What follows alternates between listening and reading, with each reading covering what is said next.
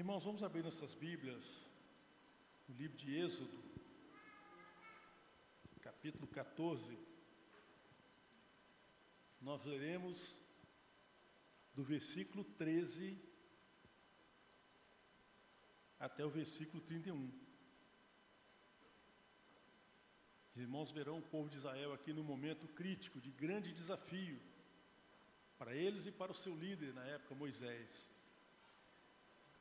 Êxodo 14, 13 a 31, diz assim a palavra do Senhor. Moisés, porém, respondeu ao povo: Não temais, aquietai-vos e vede o livramento do Senhor que hoje vos fará, porque aos egípcios que hoje vedes, nunca mais os tornareis a ver. O Senhor pelejará por vós e vós vos calareis. E disse o Senhor a Moisés: Por que clamas a mim? Diga aos filhos de Israel que marchem. E tu, porém, levanta a tua vara estende a mão sobre o mar e divide-o, para que os filhos de Israel passem pelo meio do mar em seco.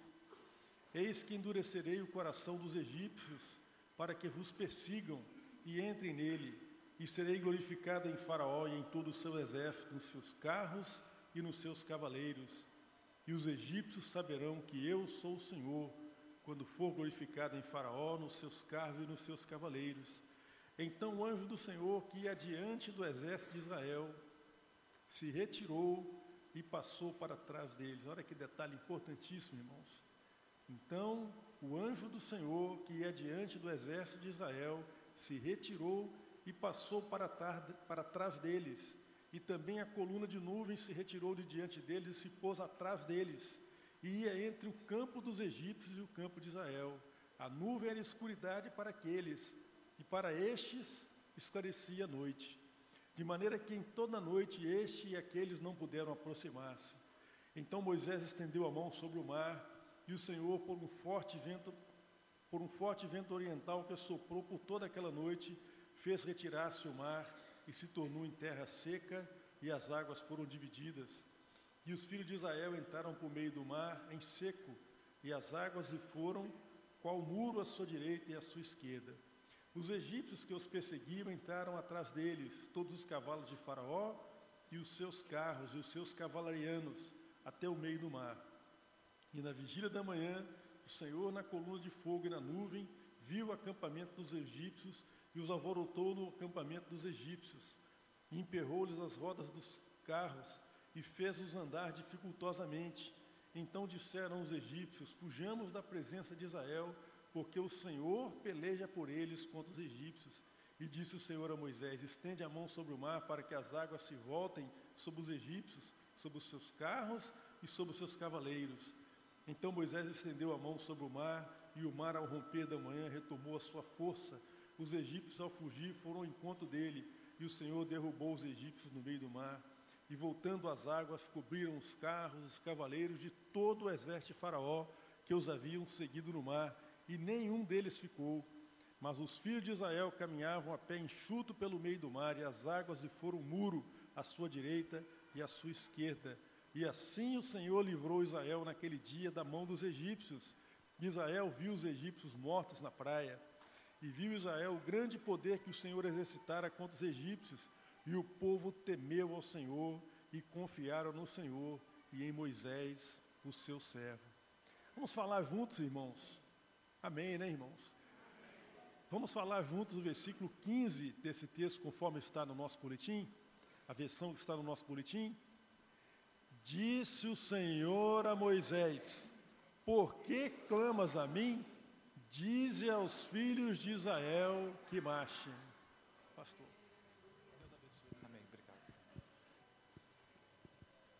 Texto belíssimo, inspirador, motivador, desafiador também. E ao mesmo tempo, nesse texto aqui, podemos observar como Deus conhece perfeitamente aquilo que vai pelo seu coração. Aquilo que o seu coração fala, sem a emissão de palavras aquilo que você pensa, aquilo que você vive.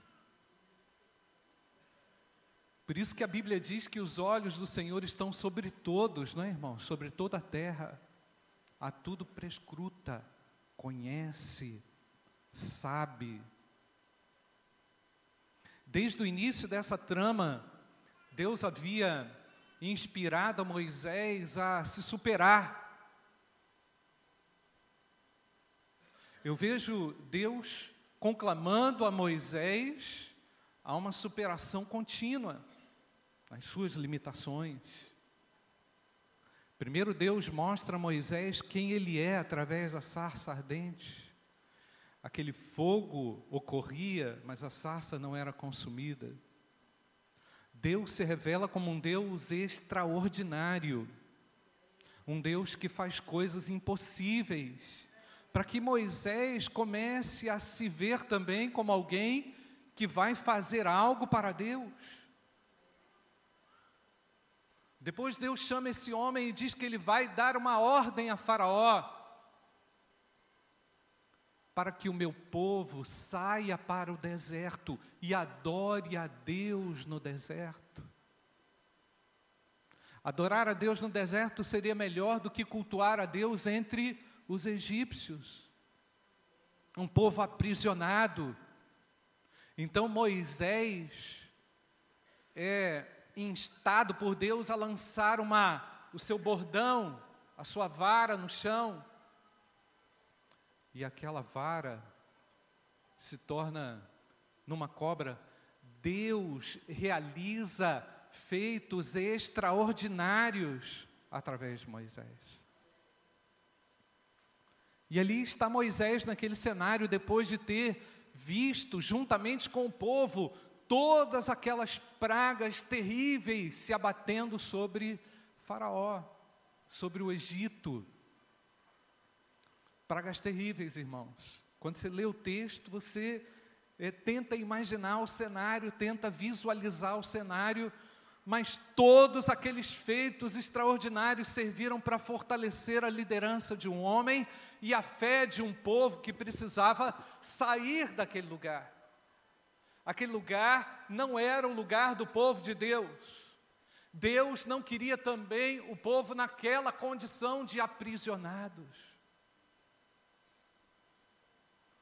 Por isso, nós todos em Cristo fomos livrados das nossas amarras, da amarra do pecado.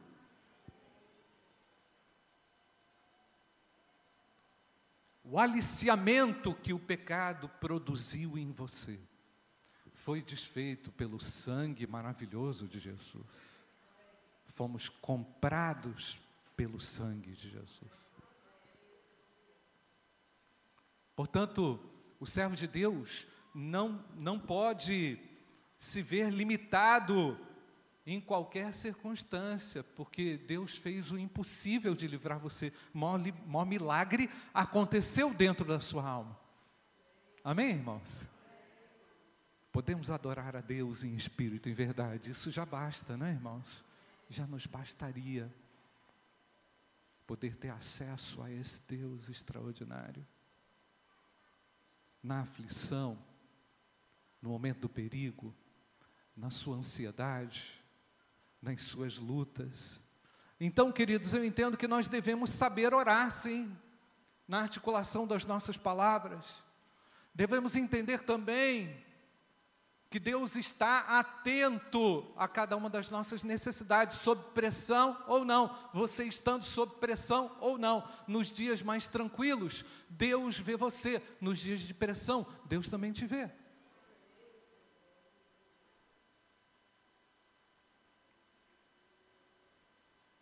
Nos dias mais tranquilos, nós deveríamos também saber ver a Deus, né, irmãos? Não é? nós devemos saber enxergá-lo nos dias de paz, né? Deveríamos saber valorizar o amor dele nos dias de paz. E agora é o momento da tormenta, irmãos. Agora é o momento da pressão, do importante passo na história do povo de Israel. Para nós, isso tem um significado muito profundo, devido às lições espirituais e da relação dessa travessia com a nossa própria vida. Porque por vezes estamos pressionados por uma situação, por vezes estamos acovardados por uma situação, por vezes também estamos, está diante de nós um, um tremendo, um, um, tremendo mar e você pergunta: o que, que eu vou fazer aqui? Como é que eu vou atravessar esse oceano? Quem é que nunca perguntou isso? Como é que eu vou sair dessa situação? Quem é que nunca se perguntou, e agora? Como é que eu saio disso? Verdade ou não, irmãos? E o exército atrás, né, irmãos? Os cavaleiros, aqueles poderosos, um povo humilde que não tinha arma aqui não, Fernando. Não tinha arma. Esse povo era um povo simples, não tinha, não tinha arma para lutar. Não tinha condição nenhuma de vencer. Verdade é essa. Não tinha condição nenhuma de vencer aquela peleja. Exatamente como eu e você, em algumas circunstâncias em que nos encontramos. Não é, irmãos? Não temos recursos, não temos armas, não temos meios de lutar, mas temos a um Deus que lê e conhece o nosso coração, que sonda o nosso coração. Ele ouve os gritos da nossa alma, mesmo quando não oramos.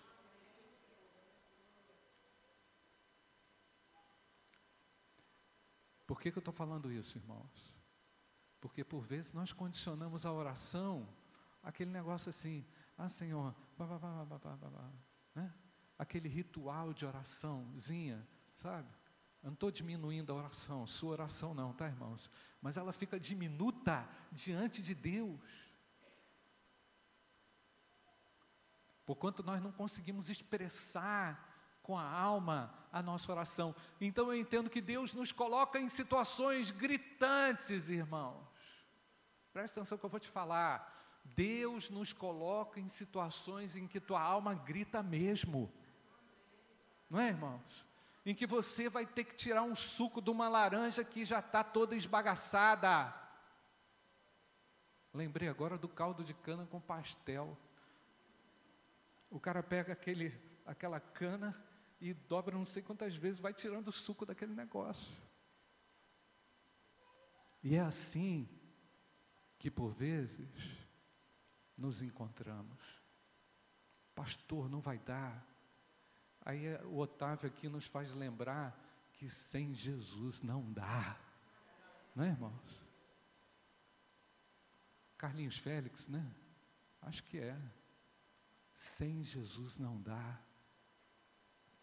Então, irmãos, temos que primeiramente considerar que esse evento é também frequentemente mencionado nas Escrituras, essa travessia, não é? Só esse relato bíblico aqui já deveria ser um grande apoio e incentivo para a nossa fé quando os inimigos nos cercam e quando também estamos debaixo de uma grande pressão.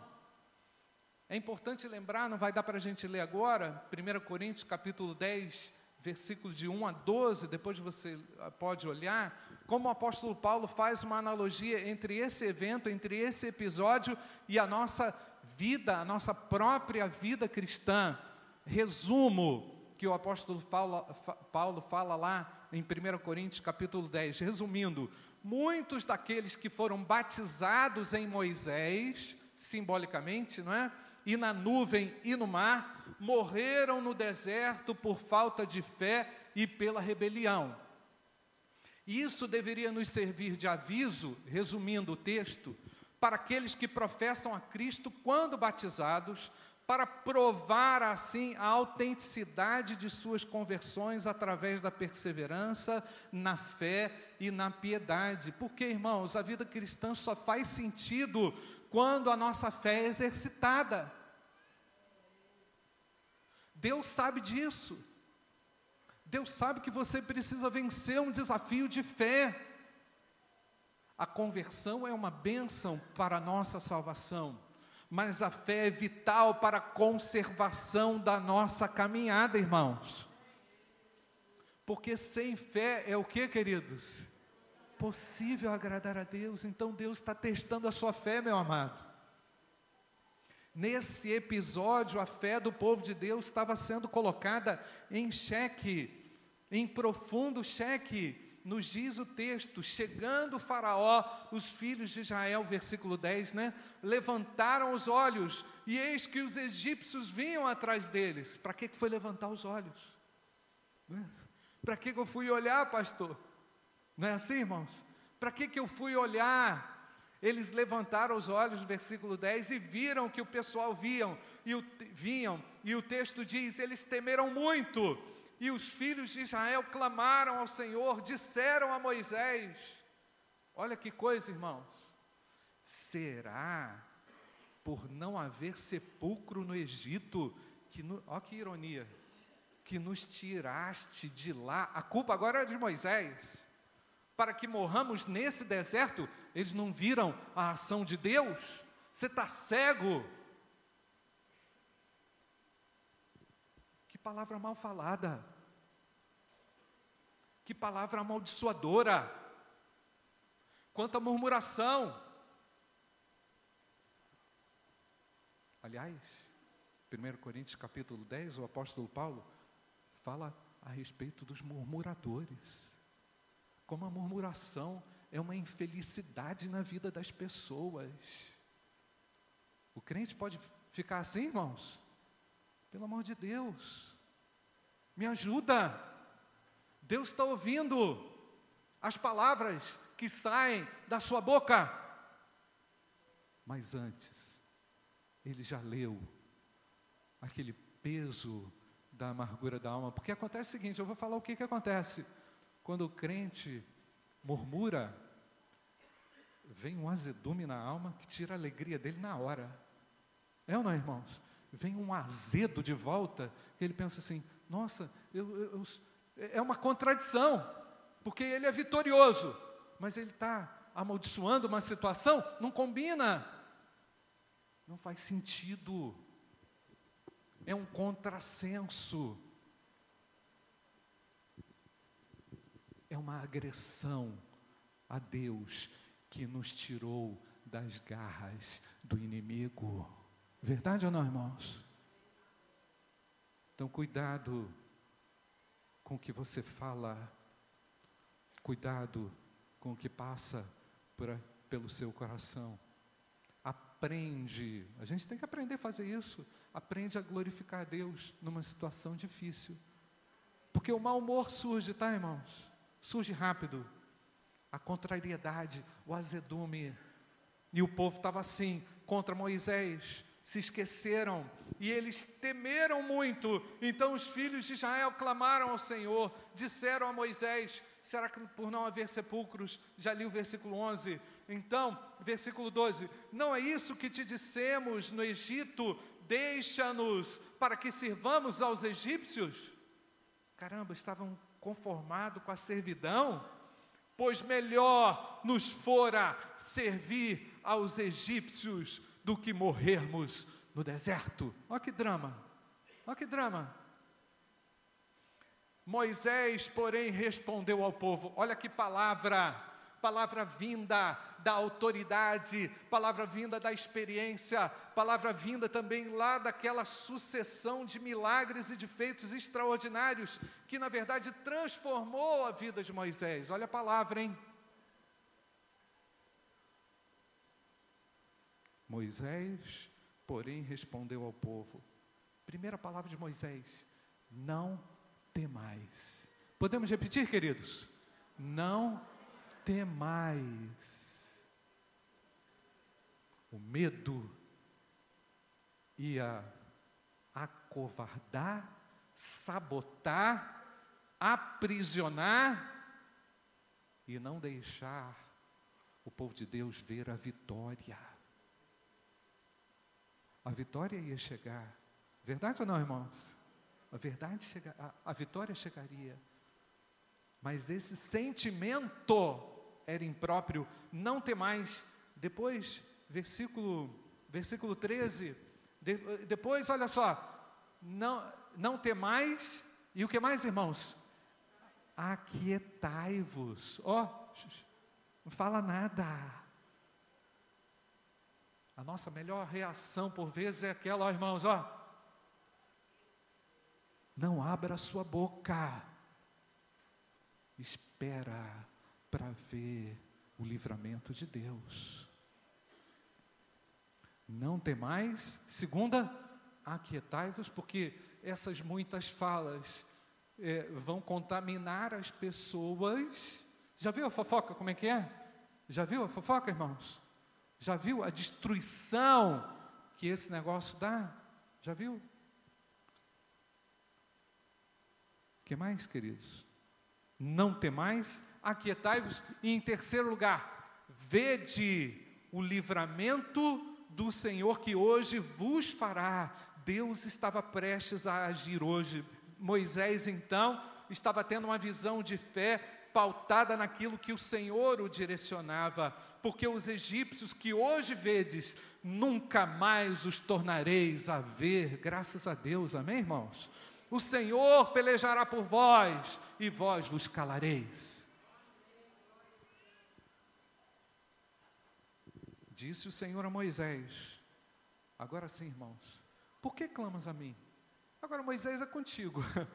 Eu, você vai dar esse recado para o povo, agora eu vou conversar com você. Por que, que você está orando agora? Ah, pastor, mas você não está querendo incentivar a oração na igreja? Ah, pastor, não é importante participar da reunião de, de oração da igreja? É, mas tem hora que não é hora para orar, não. Tem hora que é hora de fazer. Amém, irmãos? Agir. Agora, às vezes a gente confunde isso, né, irmãos? Hora de agir, a gente ora. E hora de orar, a gente acaba fazendo o que não deve. Percebe o desequilíbrio, irmãos? Verdade ou não, queridos? A gente confunde, atrapalha tudo. Deus esperava a tua oração. Você não orou, fez, deu errado. Deus esperava que você fizesse, você não fez, orou, deu errado. Então Moisés, Deus questiona Moisés agora com você, por que que você está clamando a mim? A mim, dize aos filhos de Israel que marchem, dá uma ordem de comando aí, Moisés. Fala sério com esse povo. É hora de parar de murmurar. Você já, já deu o exemplo, você já disse o que tinha que ser dito. Agora, fala para eles marcharem. Deus está falando para nós, para a gente sair do lugar, irmãos. É necessário fazer algo diante de um comando de Deus. E tu, levanta o teu bordão. Olha só, um simples bordão. É aquilo que Moisés tinha na mão, né? Levanta o teu bordão, estende a mão sobre o mar e divide-o, para que os filhos de Israel passem pelo meio do mar seco. Eis que endurecerei o coração dos egípcios, para que vos sigam e entrem nele. Vocês vão ser uma isca mas eles não vão morder essa isca. Eu serei glorificado em Faraó e em todo o seu exército, nos seus carros, nos seus cavaleiros, e os egípcios saberão que eu sou o Senhor quando for glorificado em Faraó, nos seus carros e nos seus cavalerianos. Então, queridos, o aparecimento repentino desse exército de Faraó levou Israel a perder totalmente a coragem. Estava tão corajoso 600 mil homens, mais as mulheres, certamente mais de um milhão de pessoas. Imagina a, a complexidade de um milhão de pessoas atravessando junto naquela jornada, naquela trajetória. E duas surpresas aqui, queridos, duas surpresas. Uma, Faraó se esquecer tão rapidamente de Deus. Faraó também se esqueceu do poder de Deus e foi atrás, sem nenhum medo cruel, maldade total e completa do inferno. E a outra surpresa, ver o povo de Deus perdendo a fé, entrando na murmuração e entrando também nas querelas, combatendo o próprio líder. Você já viu como é que as nossas reclamações soam para a nossa alma, né, irmãos? Ah, pastor, está querendo dizer agora que eu não posso falar nada? Pode, meu querido. Mas fala aquilo que é sensato e coerente aos olhos de Deus. Porque Deus está sondando o seu coração. E as suas palavras, elas poderão influenciar positivamente ou negativamente. Verdade ou não, queridos? Vão é, abater, vão abater ou vão levantar ou erguer aqueles que estão ao seu redor. E a verdadeira fé, irmãos, considera Deus e suas promessas, não apenas as circunstâncias. Enquanto Moisés foi tomado por uma tremenda fé no meio da opressão, o povo seguia sem murmurar. Quando a opressão chegou sobre todos, o povo não conseguiu reagir satisfatoriamente. Mas eu louvo a Deus, queridos, porque Deus levantou aqui um líder, e eu quero dizer a você, Deus colocou a Cristo como líder e pastor da sua alma. E quem vai dar a última palavra é o Senhor que está liderando e conduzindo a sua história, a sua família, o seu trabalho e a sua vida. A Bíblia diz que Moisés foi desafiado de muitas formas, um grande líder, irmãos, um grande líder. Pensar que ele e Jacó têm histórias similares, porque Jacó passou por um isolamento, Moisés passou por um isolamento. Moisés cometeu muitos delitos, né? Nós sabemos que ele matou um egípcio, né? Um dos, um dos episódios mais dramáticos. Jacó teve uma vida de enganações, né? uma vida de, de, de, de, de fuga de si mesmo. É, Jacó passou o val de Jaboque e ali ele teve um encontro maravilhoso com Deus e Deus mudou o nome dele. Moisés atravessou também um grande, um grande uh, mar, não é? Ali uh, na, na, sua travessia. Jacó é, iniciava todo aquele processo que Deus havia estabelecido a ele, e Moisés agora vai culminar com esse momento de chegada à terra prometida. É? Então eu percebo, queridos, que esses homens foram é, profundamente dedicados e consagrados pelo próprio Deus a realizar feitos que eles nem imaginavam. E aí você quando se depara de uma situação, com uma situação que você não dá conta de vencer, e você se coloca realmente numa condição de submissão a Deus, você vê Deus abrindo as portas, não é, irmãos? Você vê Deus atuando, aí você pensa: eu nem imaginava que eu teria conseguido vencer aquela enfermidade, eu nem imaginava que eu teria condições de vencer aquele momento de desemprego, aquela tribulação, e o meu Deus me colocou nessa situação porque eu não tive medo, porque eu também fechei a boca e eu fiquei observando o que Deus iria fazer. A sequência é essa, não é? Não ter medo, fechar a boca e observar o livramento, como Deus vai agir numa situação. Amém ou não, irmãos? É assim que o Senhor atua. Deus atua dessa forma, irmãos. Então, Moisés precisava tão somente encorajar os israelitas, não é? Dize aos filhos de Israel que marchem. Irmãos, acho que pela minha vida toda eu ouvi esse sermão, né, Débora? Dize aos filhos de Israel que marchem. Pastor Sorém, meu pastor, João Filson Sorém, por todos os anos, no dia 31 de dezembro, ele pregava essa mensagem. Dize aos filhos de Israel que marchem. Porque no dia 31 é o apagar das luzes de um ano, quando nós vislumbramos um ano novo e planejamos muitas coisas. Só que eu tenho que ter cuidado, porque o medo pode me paralisar. Você também. A murmuração pode contaminar o processo e não enxergar a Deus é o pior que nós podemos conseguir quando não temos fé, não é, irmãos? Porque o povo aqui está num dilema de fé. E a vitória viria através dessa perseverança, dessa aplicação de uma força que ninguém sabe explicar, que ninguém consegue explicar, que nós também não conseguimos explicar, mas nós conhecemos a Deus que está conosco desde muito tempo e Ele está aqui entre nós, queridos. Então, irmãos, a verdadeira fé não se importa com aquilo que Faraó vai fazer, a verdadeira fé se importa com aquilo que Deus fará. E eu creio que você pode se apropriar disso, daquilo que Deus fará por sua graça e misericórdia. O John Piper fala a respeito da graça futura, de uma graça que é manifesta hoje, mas de uma graça também que me aguarda no amanhã. É maravilhoso que segunda-feira tem uma graça me aguardando. Se você não viu hoje, amanhã você pode ver. Se você não experimentou ainda, amanhã o Senhor estará. Daqui a dois minutos ele poderá.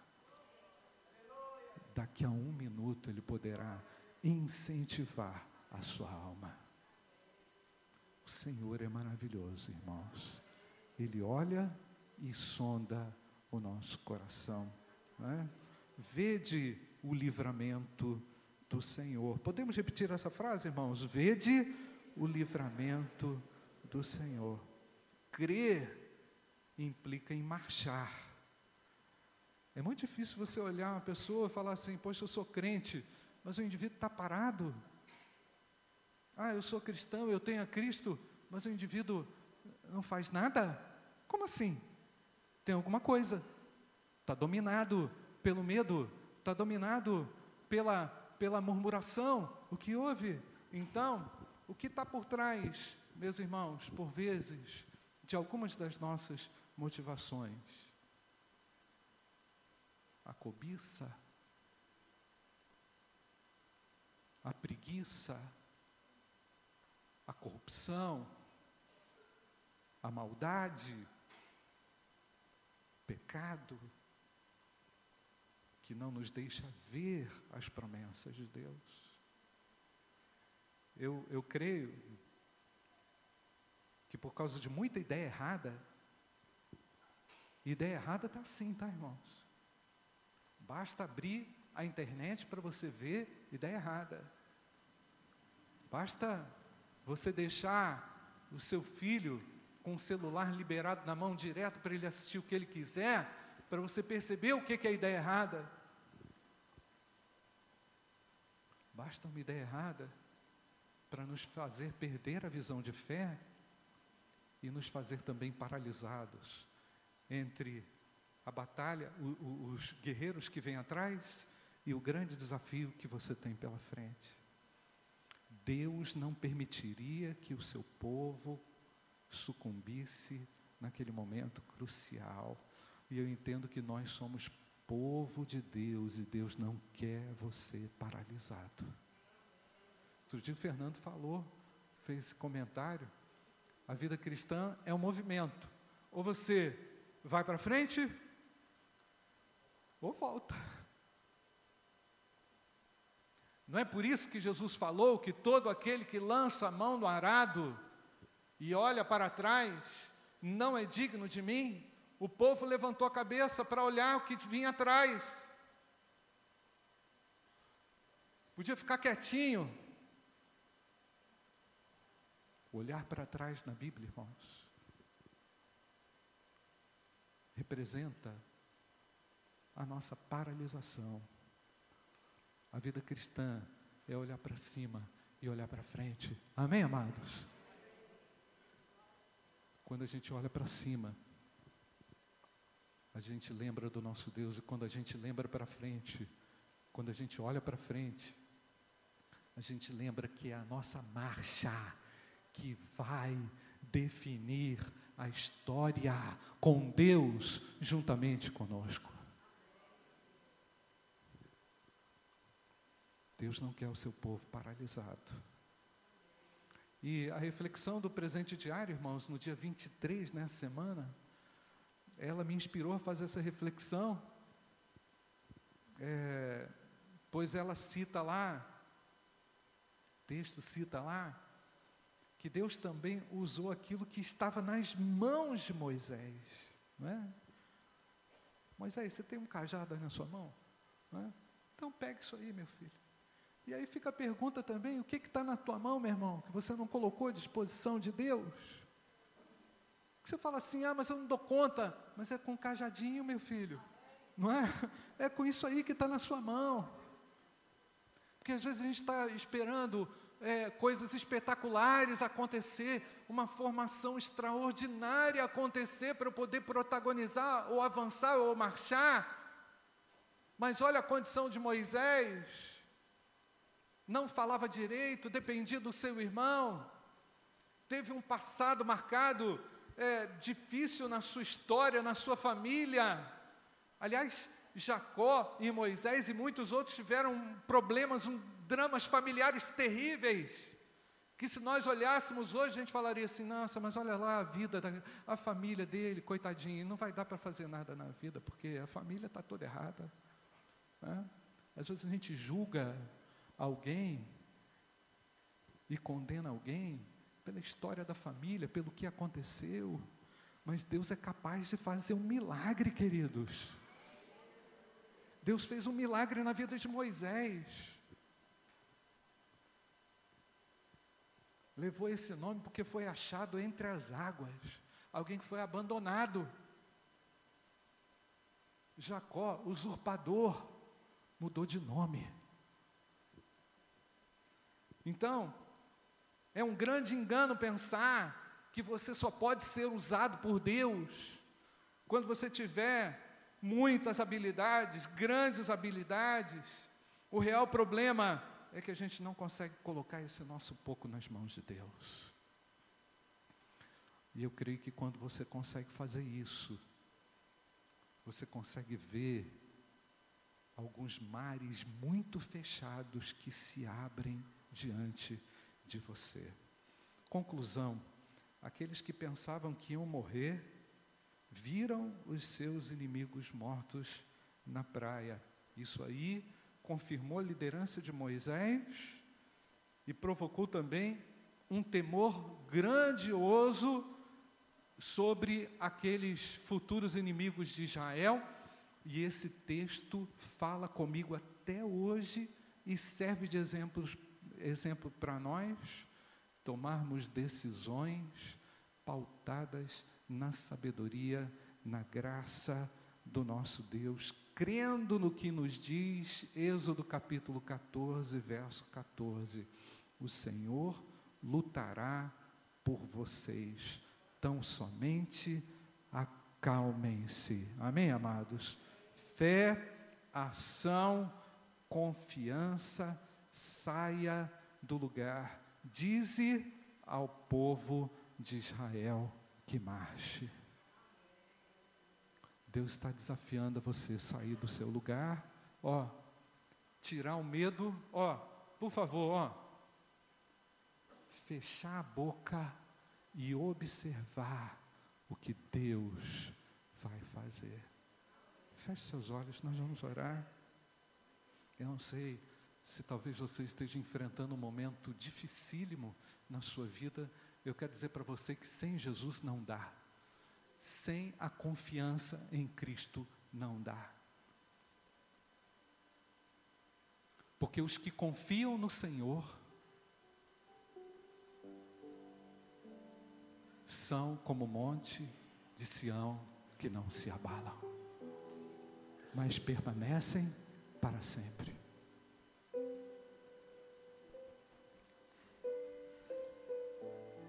Ah, pastor, mas a pressão está grande. Eu sei. Ah, pastor, mas eu já perdi muitas coisas. Eu sei. Ah, pastor, mas esse medo me controla. Eu sei.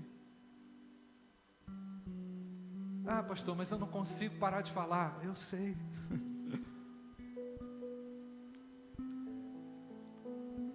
ah, pastor, eu não sei como é que Deus vai poder me usar, mas Deus quer usar você.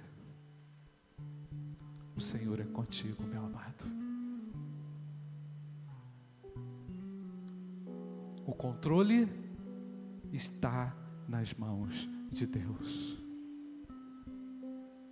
Se você perdeu o controle, volte os teus olhos para Cristo.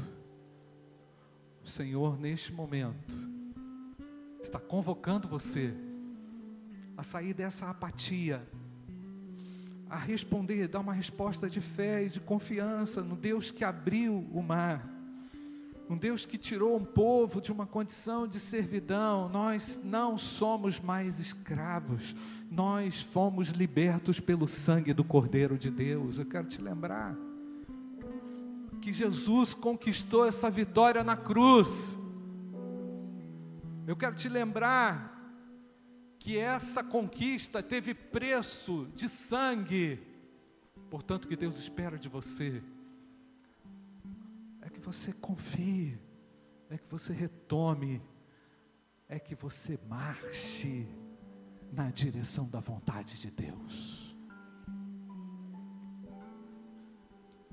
Feche seus olhos. Se você está sendo desafiado, se você está sendo desafiado, uma situação de pressão, se renda ao Senhor agora o Senhor diz a nós, dize aos filhos de Israel que marchem. Você está sendo desafiado aí, levante a sua mão, quero orar com você. Deus abençoe aqui na frente também, aqui no meio, atrás, em cima. Você que está sendo desafiado por algo, não deixe o medo contagiar você, dominar você. Não deixe a murmuração contaminar as pessoas contaminar a sua alma, vede o grande livramento que o Senhor fará.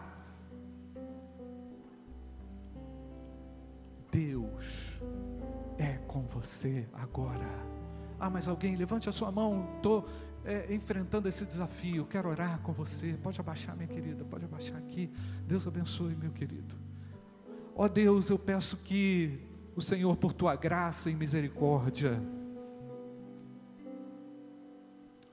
Olhe para nós, Senhor. E, ó Pai, desperta o teu povo de qualquer paralisia. Renova a fé, renova o coração, o ânimo, retira o abatimento, o medo. Dize aos filhos de Israel que marchem. Deus querido, há uma grande obra a ser realizada e o Senhor nos confiou vão por todo o mundo, fazendo discípulos de todas as nações, batizando-os em nome do Pai, do Filho e do Espírito Santo. E eis que estou convosco todos os dias até a consumação dos séculos, Senhor. Ó oh Deus, não nos deixe fugir, não nos deixe escapar de tão grande obra Queremos multiplicar discípulos, queremos fazer discípulos, queremos avançar. Ó oh Deus, retira o teu povo de qualquer obstrução. Cremos que o Senhor já abriu o mar, há um caminho aberto. Louvado seja o teu nome, Senhor. E agora tu ouves o nosso clamor. Ó oh Deus, essa história nos serve de exemplo de muitas formas e nós queremos, Pai, extrair da tua palavra essas verdades para a nossa vida. E ó Deus, nós te agradecemos pelo encorajamento do Espírito Santo nessa manhã. E eu te peço, Pai, para que cada filho teu que esteja sendo desafiado vença esse desafio no temor e na obediência da tua palavra, Senhor. Nós te agradecemos, Pai, porque ela é viva e eficaz e ela é poderosa para ministrar ao nosso coração.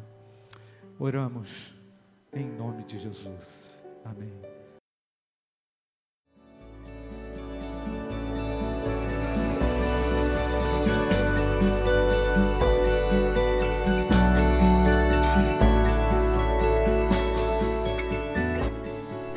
A Igreja Batista do Bom Retiro tem plena convicção de que a palavra de Deus é poder para salvar e transformar vidas.